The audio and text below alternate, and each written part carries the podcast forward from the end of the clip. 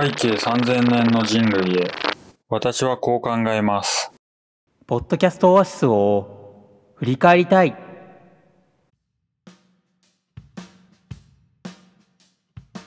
はい。ということで今回なんですけども、ポッドキャストオアシス無事に終わりましたね。お疲れ様でしたありがとうございましたお疲れ様でした。ということで今回なんですけども、まあ、すでにあの、ツイッターのスペースの方でも振り返りをしたりとか、不安だらけのお二人の方でも振り返りをされていたので、せっかくなので我々の方でも振り返りをしていこうかなと思っております。まず、あの、ポッドキャストオアシス参加されてない方もいらっしゃると思うので、まあまず概要の振り返りをしたいと思います。内容としましては、6月の4日に東京の代々木公園の方で行われたんですけども、ポッドキャスターさんとリスナーさんの集いということで、我々、背景3000年の人類への2人と、不安だらけのクソみたいな日々を過ごすのお二人、ま、計4人でですね、運営と企画をしておりました集いになります。で、今回あの、詳細については結構ざっくりといこうと思っていて、まあ、詳しく内容とか知りたいなって方は、ツイッターのスペースであったりとか、不安だらけのお二人が2週にわたって、今回のオアシスについて語っていらっしゃいますので、そちらの方ご参照いただければと思っております。我々の方で主に振り返りたい内容としては、まあ、全体感っていうところと、まあその後イベント開催してからどんな感じっていうところを中心にお話しできればいいなというふうに思っております。ではまずしゅんちゃん、準備の話からいきたいんだけど、うんまあ、4月の8日 ?9 日ぐらいでしたね、はいはいきっかけは。我々、不安だらけのお二人と、実はその日にコラボをしていまして、その収録をしてたんですね。で、その帰り、4人で飲み会をした際に、まあ、その帰り道で、なんかイベントやりたいっすね、とかっていう話から、今回のイベントは、まあ、ここまで大きくなるとは思ってなかったんですけども、始まったというところでしたね。で、まあ、準備がありましたが、いろいろとやる中で、まあ、作戦会議のスペースを公開でやろうよっていう話もありまして、収録来てくださった方たくさんいらっしゃったんですけども、各回、まあ、多い時にはなんと100名超えぐらいの方が聞いてくださってたりとか、まあ、少なくともまあ40何名の方聞いてくださってる時もあれば、本当80回、90回って、回ごとに結構な方が聞いてくださっていて、意外と僕らの知らないところでイベントというか、今回のストーリーがですね、盛り上がってるっていうところが見えてきましたよね。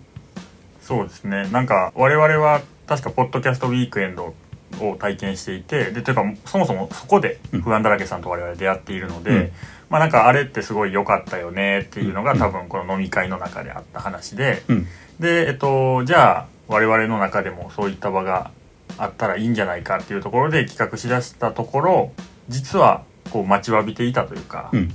多分ウィークエンドでいいたいい経験をできた方々っていうのがたくさんいたので、うん。うん。まあ、その方がそれをこう想像してなんかイベントを行ってみたいなっていうふうに考えてくれたのかなみたいにちょっと思ったりしてました。そうですね。去年のポッドキャストウィークエンドから、イベントとしては、その後関西の方で、ポッドキャストフリークスなどがあったんですけども、最近イベントなくねっていう話からだったかなと思うんですけど、まあ、そこから、まあ、我々の中で、まあ、最初はなんか、どっかの体育館とか借りてやったらいいんじゃねみたいな簡単なやつから入ったんですけども、まあ、あれよあれよと皆さん興味を持っていただきまして、ここまで大きな回になったという形でしたね。うんで、まあ、当日の話も簡単に振り返ると、まあ、セッションエリアと呼ばれる、まあ、6つのセッションが開催されたんですけども、何かテーマを決めて、皆さんとポッドキャストに関して、リスナーさん、まあ、ポッドキャスターさん問わずお話をしようというコーナーと、まあ、フリーエリアということで、えーおしゃべりのためのアイテムを用意しつつも、皆さん来ていただいた方で交流ができればいいなというところで、2つのエリアを用意したという形でしたね。でセッションについては6つありまして、番組作りのヒント、コラボ会の魅力とジレンマ、リスナーとのコミュニケーション、違和感のある言葉、西暦3000年のポッドキャスト、次回のポッドキャストオアシスを開催したらという形で6つの話をしてきました。この中で、しゅんちゃんはどれが一番楽しかったとかありますか？僕がその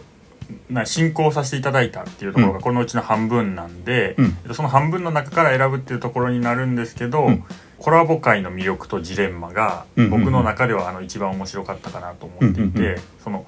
意外性があった。うん。えっと、要はコラボ会って実は良くないっていう結論が 結構出たりしてたので、まあ、うん詳しくはねあのツイッタースペース聞いていただきたいんですけど、そういった結論が僕の中ですごい意外でそれがこうすごい長くポッドキャストやられてる方の口から聞けてうん。でそれはなぜなのかみたいなところを深掘りできたっていうのがなんかすごい勉強になったしあの面白かったなっていうふうに思ってます。うんうんうんうん。確かに我々いわゆる初心者ポッドキャストというのがポッドキャスターというのかわからないんですけども1年から3年未満の方々っていうのは結構コラボ会をしているところが多かった。一方で、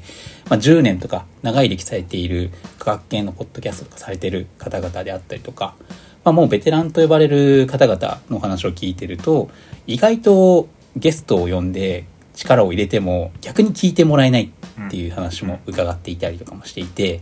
この配信を撮る前とかに不安だらけのお二人の番組の振り返り会を聞いていたんですけどもやはりこのテーマはかなり学びが多かったとうん。いうふうにお伺いしておりました。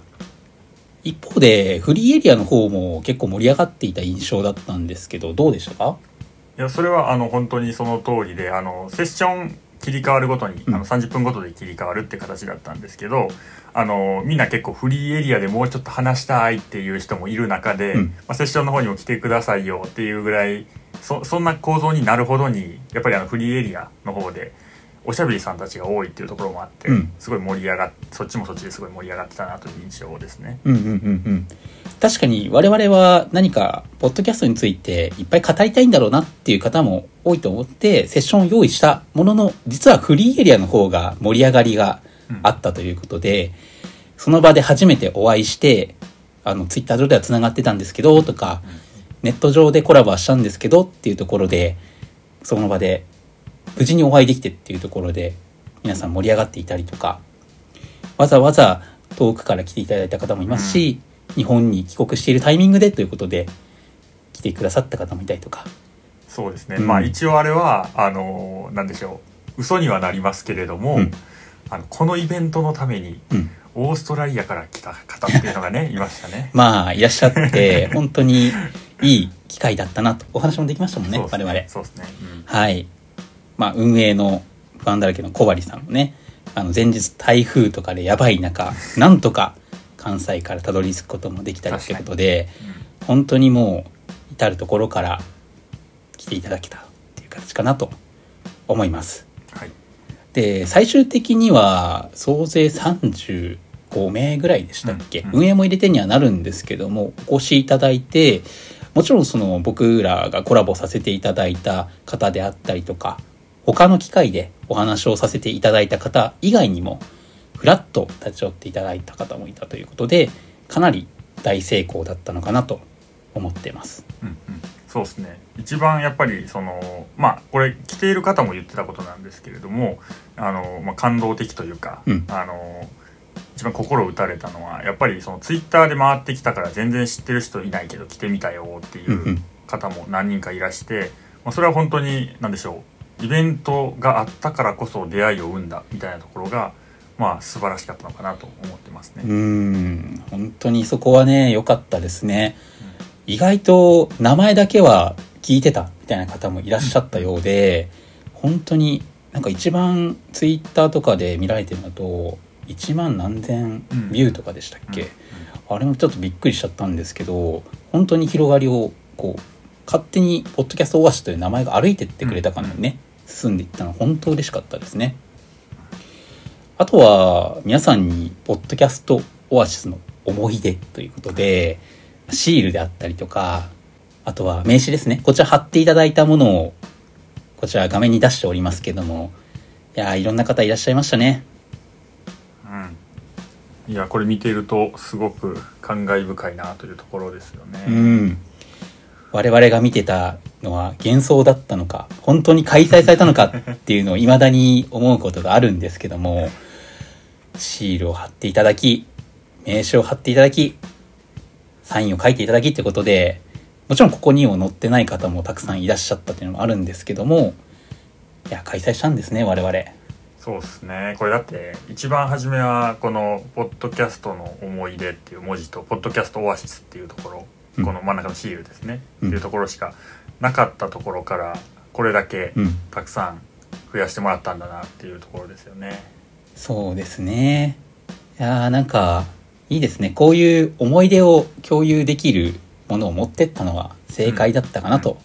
個人的には思いました。ということで、まあ、当日の振り返りは結構軽めに我々は言いたかったということで、このくらいにしときますが、その後、ポッドキャストは開催してどうだったのかっていうところを少し振り返りたいと思います。で、その後なんですけども、まあ、まず我々の今回の感想会っていうのはだいぶ後ろになりましたが、もう2週間くらい経ったんでしたっけ ?10 日ぐらいですかそうですねうんその中で結構いろいろありましたよね、見てると。まあ一つは我々4人で行いましたが、ツイッターの方で、ポッドキャストオアシスの振り返りスペースということで、皆さんお越しいただきましたね。ありがとうございましたありがとうございました。確かそちらも80人とか、結局録音とかで聞いてもらってましたよね。そうですね、ううんんうん、その後も聞いてもらいましたしあのもう本当に詳しく一つ一つセッションでどういう話しましたよみたいなところもしっかりあのお話しした内容になっているのでぜひ一度聞いてほしいですよねうん。ちょっと待ってか。これは地震かな？いや自信自信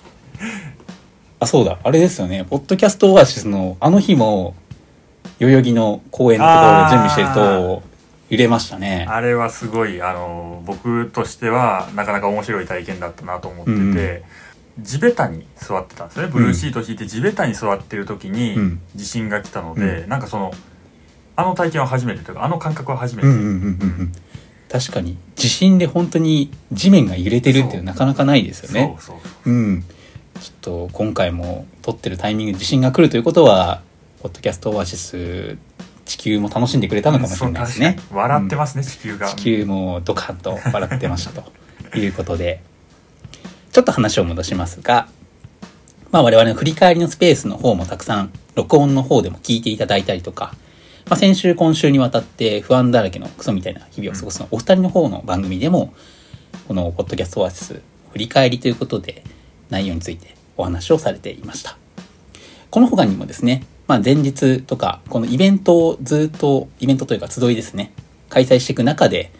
我々ハッシュタグをつけて、いろんなところで、まあツイートをしたりとか、まあ感想であったりとか、いただいたりとか、画像とかも我々ある中で、結構盛り上がりを見せてたと思うんですけども、ま、たくさんの番組の方々から、あの、リスナーも含めてですけども、感想ツイートいただいたりとか、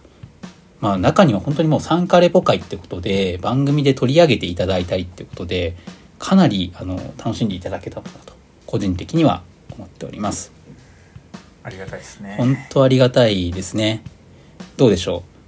う？もうこのポッドキャストオアシス開催されて何か思うこととかありました？そうですね。僕があのまあ僕すいません。あの詳しく全てをチェックできているわけではないかなと思いつつ、うん。一番あのなんか心がふわっとしたうん。ふわっとしたコメントが、うん。こんな若者がいたら日本の未来は明るい。それが一番あなんか嬉しいなっていう,、うんうんうんあのまあそのと年上の方から、まあ、日本を今背負ってる方から、はい、日本任せたぞみたいな、うん。そういうなんかこうでっかいコメントをもらえるっていうのはうん。なんかすごいあの感動するというか、うんうん。エモいなっていうふうに思いましたね。うんうんうんうん。ボットサイエンティストをされてる番組の方でしたね。そうですね、うん。はい。いやー嬉しかったですね。あと僕ですけどもあの人生をヒントをされているあのポッドキャストをされている方ですがあのツイッターでこのポッドキャストオアシスの思い出の写真を撮られていてそこの上の方にですね氷結のアルコールあるじゃないですか、はいはいあれの缶が横たわっているっていう写真を載せられていたんですね。はいはいはいい。やなんかこれ見たら盛り上がってたんだなっていう酒も飲みながらこいつらはみんなで喋ってて楽しかったんだなっていうのが伝わってきてよかったなとすごく思いました。うんうんあとはですね実は皆さん聞いてる方も含め載せてないものが一個あってですね最後集合写真うん撮ったんですよね、うん。皆さんで集合写真を撮った時に「はい撮るよ」でしたっけ？もっていう。うなんかそれが今回のイベントのキーワードになっちゃいそうなね。はい。あの、月曜日のオノマトペの平田さんが、うん。掛け声をしてくださったんですけども、その、はーい、通るよっていう風に撮った時の集合写真、みんな顔笑ってましたね。面白すぎた本当に。もう、我々メンバー普段あんな笑わないような気がするんですけど、小針さんとかめっちゃニコニコしてた。あれびっくりしましたね。はいうん。そのくらいもうあの写真に今回のイベントが成功したっていうところが載ってたのかなっていうのは個人的に思いましたね。うんうんうんうん。そうですね。まあそんな形で、ポッドキャストオアシスの方については、かなり盛り上がりを見せたのかなと思っております。個別のセッションについて、いろいろと、まあ、あの、スケッチブック使ってね、今、しゅんちゃんが手元に持ってますが、書いていただいていて、その話についても、まあ、スペースの方とかでね、細かくお話はしてきているので、よかったらそちらの方聞いていただけるといいのかなと思います。で、ちょっとだけまだ時間があるので、最後は、えー、ポッドキャストオアシスの振り返りということで話しておきたいのが、最後のセッションで、まあ、次回のポッドキャストオアシスうん。開催するのはどうするっていう話をしてたので、そこの話だけちょっと見ながら振り返ってみますか。うんうん。まあ我々次のポッドキャストオアシスを開催するのかどうかっていうところまでは全然決まってなくてですね、まあ、いつやるのかとか何やるのかってとこは話していないのですが、やはり今回やる中で、もちろん関西とか今回来れなかった方でいらっしゃったりもしたんですよね。関西とか地方の方とかで。で今後関西とかでも、まあ、独自で皆さん開催する方もいらっしゃるかなと思いますので、まあ、そこに向けて何か我々が申し送り事項じゃないですけど、ここ気をつけておくとよかったよねっていう話があれば最後できればいいかなと思うんですけど、どうでしょう？そうですね。なんか今回ならではの結構あの改善点みたいなのもあるのかなと思いつつ、うんそうですね。まあ電波悪いとかですね。うああ、確かにね。で電波悪いっていうのがなぜ悪いかってまあこれちょっと想像したらすぐ分かることなんですけど、うん。えっと、その場でこうスペース配信しましょうとか、うん。せっかくセッションブースであのうん。面白い話あるんで、まあその保存しない録音しない形でうん。ちょっと垂れ流すのありじゃないかみたいな話とかも出たんですけど、電波が悪くてうんそれもできなかったみたいなところがあったので、まあそれは本当に基本的なところですけど、うん公演でやる場合はちょっと意識した方がいいなと思いましたね。そうですね。まあ、代々木公園がめちゃくちゃ広くて、うんあの、皆さん来たことある方ご存知かもしれないんですけども、びっくりするぐらい広いんですよね。そうですね。うんあの、入り口、門の入り口から我々の今回開催した会場まで歩くのに約10分ぐらいかかりましたっけ、うん結構離れてたんですよね。で、そんな広い公園の中っていうのは、もちろん鉄塔なんてあるわけないですからね。なかなか電波が受信できる鉄塔までも遠いですし、まあ、公演当日も快晴でね、もう周りめちゃくちゃ人いましたからね。うんそんなたくさんの方が携帯使ってると、やはりちょっと電波がね、届きにくくなるとかっていうのはやっぱりあったのかなとうん思っておりますので、まあ今後開催されるとか、次回開催するっていう時にはもう少しその電波のいいところがあると、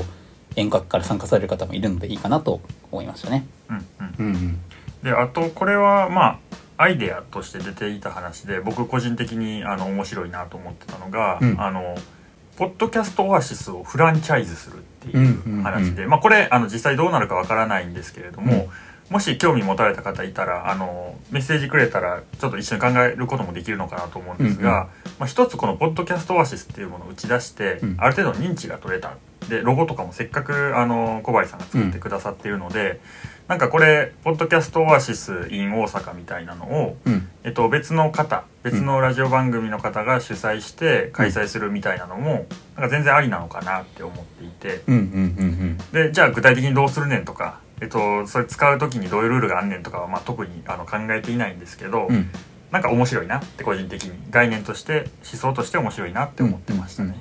まあ、見ず知らずの番組が何か開催してるぞっていうのを今回やっていた場合には、おそらくもっと人が来なかったと思うんですよね。まあ、我々の番組が主体で何かイベントをやるっていうのだとなかなかまだまだ知名度もないもんですから難しかったんですけども、まあ、今回こういった形でポッドキャストオアシスっていう名詞が皆さんに広がったということもありますので、まあ、今後、まあ、似たような形でもいいんですけども実際にこれを使うかどうかはさておきですよ、うん。何かしら皆さんでこう共有できるタイトルがあるとそこを知ってるから行ってみたいっていう風な形にはなるかもしれないので皆さんでそういったものを作っていくのもいいかなと思います。まあもちろん我々が作っている今回の集いではあるので、なかなかそのいきなりタイトルそのままお貸ししますよっていうのはうん合意が取れてないのでできない部分であるんですけども、まあそういった形で、まあ何か、看番組っていうか変ですけど、こうイベントのこう代名詞となる何かがあると人も集まりやすいし、信頼感もあるのかなっていうのは、ブランディングの観点ではあったかもしれないですね。うんうんまあ、あとは何ですかね。不安だらけのお二人は最後にちょっと言ってましたが、ブルーシートで意外と足が汚れるっていう。言ってましたそねれ僕聞いてないかもしれないですね。あとは、まあ、虫がいるとかっていうのもあったので、まあ、外でやるところのやっぱりデメリットとしては、そういった、まあ、足の部分が汚れるとか、虫がいるとかってあるんですけども、まあ、そういったところもね、もしかしたら、屋外で、まあ、なんでしょうね、まあ、テラスみたいなところでもいいんですけども、まあ、なかなか声が反響しちゃうじゃないですか、中だと。うん外だけど、まあ、ある程度、汚れがしにくいところでやるっていうのも、一つありかなと思いますね。うんうんどうしても室内でやるっていうのも考えてはいたんですけども、クローズドなイベントっていう風になりがちで、なかなか入りにくいっていうのもあったので、そうですねまあ、今回は結果として、良い公演で、まあ、集いという形であれば開催できるということでできたんですけども、まあ皆さん次に何かされる方はその辺も気をつけてもいいかもしれないうんね。うんううんん。広いところのメリットをもう一つ話してて面白いなと思ったのが、うん。その2人とかでの会話がいろんなところで点在できるっていうのが、それはあの公園という広いところであるがゆえっていう話が出てて、うんうんうん。それもすごい面白いなと思ったね、うんうん。室内やとどうしてもこう一人の人が喋ってみんながそれを聞くみたいな構造になりがちなのが、公園だとそうならないっていう、確かに声がこもらないから、こう、ガヤガヤしすぎて聞こえないとかもないからね。うんうん。うんうん。確かにそれはありましたね。うんあと最後もう一個だけ話しておきたいのは、目印はしっかりしましょうっていうのは今回言いたかったですね。今回我々ロゴ T シャツとかも着てたりはしたんですが、皆さんこう円になって喋る関係上、後ろに見えなかったっていうのもあったりとか、公園のルール上、看板とか上りっていうのは用意できなかったので、なかなか場所を特定するのは難しかったというお話もあったので、そのあたりももし次にされる方いたらやってみるといいかなと思います。はい。ということで、ポッドキャストオアシスについてはこのような形でしたが、もちろん聞いてくださってる方もたくさんいらっしゃいました。そして、スペースの方にお越しいただいたりとか、感想ツイートしたりとか、いけないけど楽しみにしてるっていう方もいらっしゃいました。で実際、当日来てくださる方もいらっしゃいました。本当に今回は、ま、我々の力だけではなくて、まあ、皆さんが広めてくださったりとか、実際に協力してくださったおかげがありまして開催できましたので、そこは皆さんに本当に感謝を申し上げたいなと思っております。皆さん本当にありがとうございました。ありがとうございました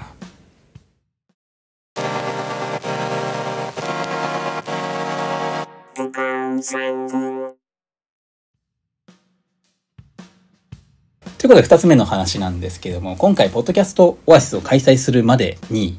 二つぐらい僕イベントに別のもの出てきたんですけども、まあ、そこのお話の振り返りも軽く触れさせていただきたいなと思っております。具体的には一つは他のポッドキャスト番組さんにあるんですけども、エモラジさんが1周年を迎えられたということで、こちらのイベントに参加をしたというお話と、ポッドキャスターさんの飲み会に、え参加させていただけましたので、そちらの話を軽く振り返りたいなと思っております。まず、エモラジさんのイベントなんですけども、こちら、東中野にある雑談という、まあ、ビアバーみたいなところにはなるんですけども、こちらの方で貸し切りのイベントということで、え開催されたイベントに、僕、あっちゃんと、え不安だらけの、えーと、小針さんと一緒に、まあ、参加させていただいたという形です。で、こちら、ビアバーなのでいろんなビールも飲めますし、カレーもめちゃくちゃ美味しいというところもあるのと、あと一つ変わっているところとしては、なんとそのビアバーの中に配信とか収録ができるブースがあるんですね。で、こちらの方を貸し切りされていまして、えーイベントが開催されたという形です。で一応番組の方の振り返り会、あの、サプライズっていいよねっていう回だったんですけど、こちら聞かせていただいて、えー配信されていることを確認の上で内容をお話しさせていただくんですけども、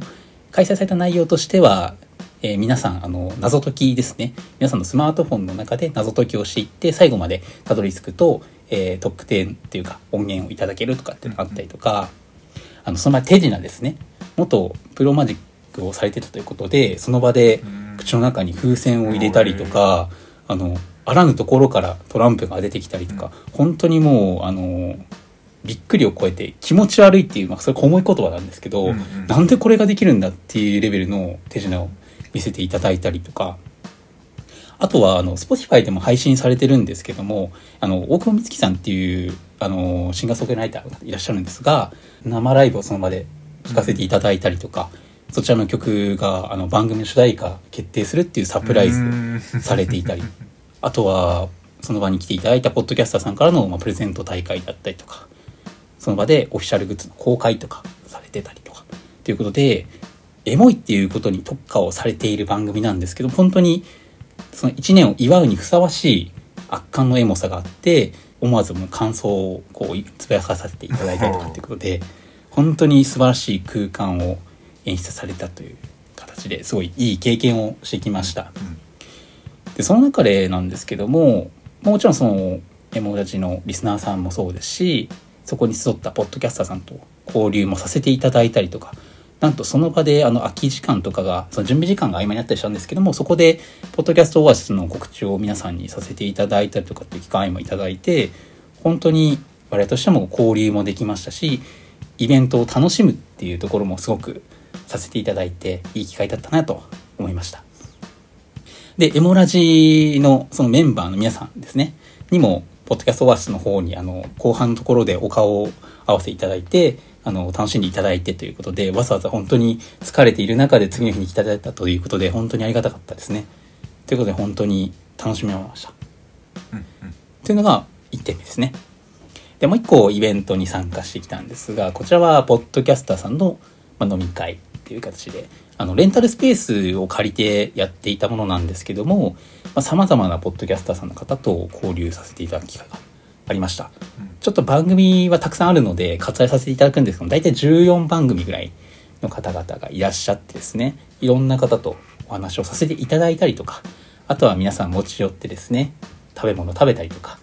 ボードゲーム、カードゲームやったりとか、ちょっと途中で僕帰ってしまったんですが、あのその場でスペースされたいうことで、その一日中、もう開催者が朝の11時とかだったんですけど、終電近くまでやってたらしいです。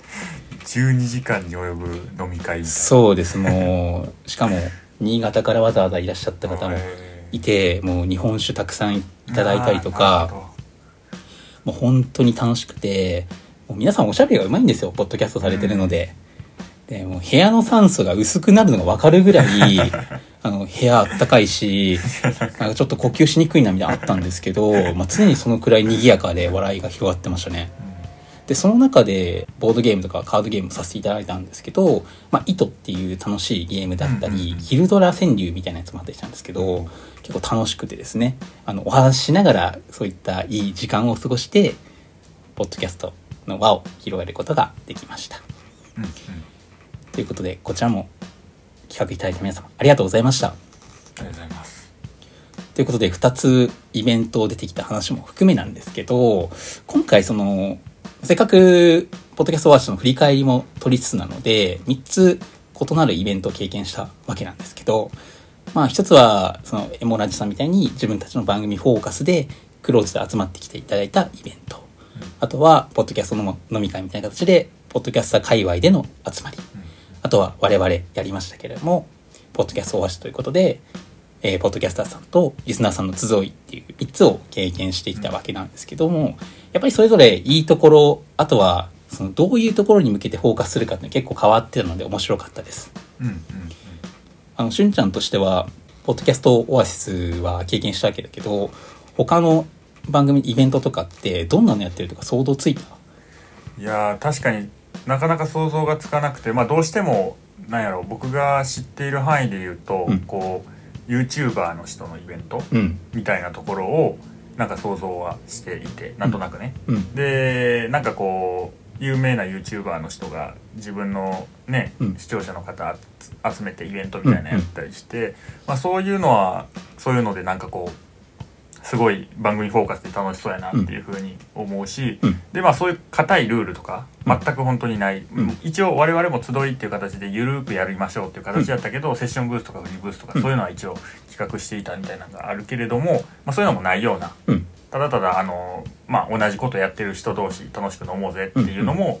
すごく楽しそうやし、うん。っていう意味でなんかそれぞれのなんか良さがあってうん。それぞれこう違う形のコミュニケーションがあって、うん。なんかどれもいいのかなっていうふうに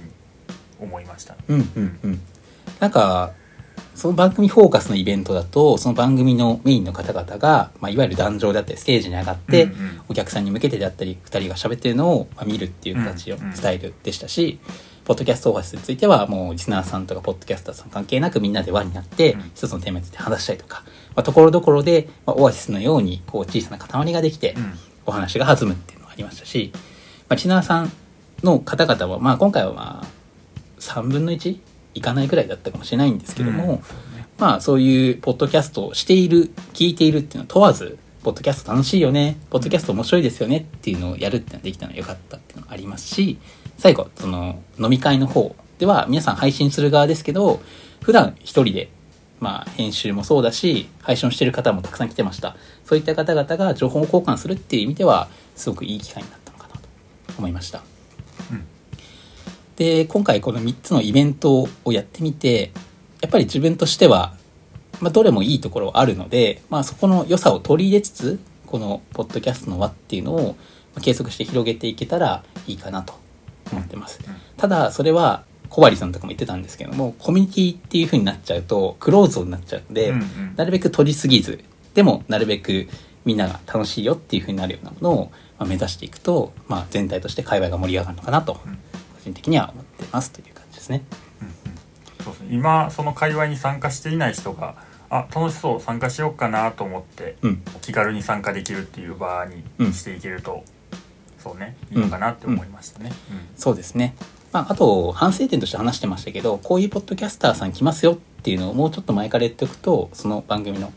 えーリスナーさんもいらっしゃるかなと思うので、もう少しリスナーさんの方も来ていて、まあ、全体として、その、ポッドキャスターだけの集いっていう形にはならないかなとうん、うん思いますので、まあそうね。次は一緒に協力していただける方であったりとか、やるぜっていう方と一緒に何かイベントであったりとか、うんちょっとしたことができたら楽しめるかなとうん思いました。で、ここまでイベントの話をいろいろしてきましたが、はい。まあ、この1ヶ月、このイベントだけじゃなかったんですね。はいはいはい。はいはいはい。あの、僕、結構この1ヶ月かなり走ってました。うんうん。というのもですね、もう6月の中旬になってしまいましたが、ポッドキャストオアシスを開催するまで、結構いろんなことをやってたんですね。まずはゴールデンウィークですよ。ゴールデンウィーク、まあ大体長期連休になると僕いつもやってるんですけど、新しいポッドキャスターさんとつながるっていう目的も含めて、いろんな聞いたことない番組の、えー聞かせていただいて感想するっていうイベントをうん毎回やってるんですけども、うんそれに始まり、えー単独でコラボ会2件でさせていただいたというか、来ていただいたかっていうので2件やったりとか、そのコラボさせていただいた番組の方に単独でゲストで出たりとか、あとは今ご紹介しましたが、ポッドキャストオアシスを組む、まあ、3つのイベントっていうところに、えー参画というか、お邪魔したりとか、あとはまあ、その合間を縫ってね、編集とかをやってきたわけなんですけども、まあ、正直結構プレッシャーと責任感をうん。感じてやっておりました。というのも、しゅんちゃんは目撃したと思うんですけど、ポッドキャストオアシス終わった瞬間、僕結構壊れてましたよね。うん。まあ、一人だけもう上の空状態に。あのうん、魂がはい、抜けたかのようになってたんですけど、あの、打ち上げもあったんですが、打ち上げの時になんか水みんなの前でこぼしちゃったりとかね、なんか一人だけカロリー取る量が違うとかね、はいなんか丼物食ってたりとかね、あとはもう、その後帰ってね、泥のように眠ったりということで、結構もう1ヶ月マラソンみたいな感じでやってきたわけなんですけども、まあ、結果としてね、こういった形で成功ということで、本当に良かったなと思います。さっきもお話ししましたが、やっぱり最後に集合写真を笑顔で撮ってるってところで締められたのは本当に幸せというか、いや良かったなっていう安堵と、うん。ああ、文化祭が終わったなと。まあちょっと寂しさみたいなね。その切なさみたいなところがありつつ、やってくることができました。まあ、次の1ヶ月どうするかっていう話なんですが、実はもう次の企画が動いてます。あ そうね。これは別にイベントではないです。特別編にはなるんですけども、もうすでにね、実は先週ね、あの、単独で種を仕込んでますね。はい、ちょっとこれは次回予告もあると嬉しいよねって話を、うんうん。ポッドキャストワースで話してましたが、まあ、この次がもう一個次かな。去年も実はちょっとやったんですが、僕がどこかに行ってきました。しゅんちゃんどこか当てれるかな？みたいなね、はい。やつをね、ちょっとまた形を変えてね、そうね。開催したと前回の反省点を生かしてうん、みっちりそれについての作戦会議もねしましたねそうね。まあ今回はその視聴者の方もね、ちょっと楽しめるようなね、うん要素も含めつつ、まああの、せっかく音として配信してるんだから、ちゃんと音も取ってね、うんその環境を楽しみながら聞けるようにしてますんでね、うんちょっとそこもまたご期待いただければと思っております。ということで、今回はこんな形ですかね。はいはい。ということで、イベントに関わった皆様、大変ありがとうございました。ありがとうございました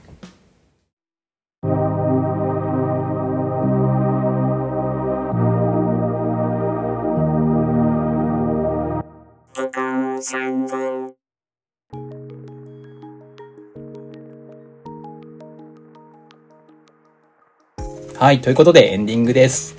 今回は、ポッドキャストオアシスの理解理解、プラス、最近どうだったのっていうイベントを楽しんできたよっていう話を二人でしてきました。どうですか？聞いてみて。じゅんちゃんどうでした？本編の方にも言ってたけれども、やっぱりその切なさ、うん。うんやっぱりそうやってる時はやってる時であーしんどい大変ってなっているけれども、こう終わると終わるでああちょっとあいつが愛おしいなのはまああるよね。うーん。やっぱ文化祭のさ、最後のさ、午後3時とか4時に片付け始まってさ、なんか俺たちが今までやってたのは本当だったのか幻じゃないのみたいなね、うん感覚と、その日のね、布団で、あれ今日一日あんなに楽しかったけど、今なんでこんなテンション下がってんだみたいなね。うんうん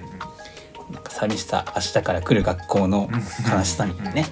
そういうところもありつつ、今後どうしようかなっていうのを少し考える機会になりまして、私もちょっとお休みと言いながら、ちょっと取材に行ったりとかね、そうねしていただきました。スピードが速い次の週には取材に行ってた。はい。まあでもね、なんかそういう形でね、なんかこのイベントというのはなかなかでかいから、しばらくはちょっとね、自分たちでね、変なことやりたいぜっていうところに時間も割きつつね、また皆さんと交流しながら楽しくやっていければいいかなと思っております。うんまあ何かこうなんやろ新しい形を作ったみたいなうん爪痕は少なくとも残したいよね。うんうんうんうん、コンテンツとして、まあ今あっちゃんの取材の件もそうやけれども、その音声を生かしたコンテンツでこういう形のものが新しくできるんじゃないかみたいなところを今後切り開けていけばっていうね感じですよね。うんうんうん。まあ音声だからこそできることってやっぱりいっぱいあると思ってて、まあ、これも多分イベントで話したかな。あの、画面がないから妄想ができるよねっていうところとか、時間とか空間を問わず何かを開催できるっていうのがあるので、まあ、そういったね、新しいコンテンツを生み出すっていう観点でもね、これからどんどん番組進化していきたいと思っております。で、いつも番組のエンディングとかだと感想とかお待ちしてますって言うと、それはダメですよねって話をしたので、どういう話をしてほしいかっていうのを最後して終わりたいですね。確かに。うん。まあ、一つ話出てましたけど、まあ、未来人からの手紙というところで、まあ、我々が桜でもいいんですけど、なんか未来の方から、え、西暦2023年の人って、まだこんなことしてるの？っていうのをね、送ってもらうとか、西暦2500年の方、何をしてますか？っていうね、まあ、恋文じゃないですけど、そういうのも送っていただいたりとかもね、考えてみるといいかなと思いますので、そうですね。ちょっと我々でもね、またテーマ考えてみたいと。うん思います。うん。そんなところですか？そうですね。うん。うん。大丈夫です。おい。ということで今回は以上になりますが、現代人の皆様も、このポッドキャストを聞いてくださってる未来の未来人の皆さんもまた次回お会いしましょう。さよなら。さよなら。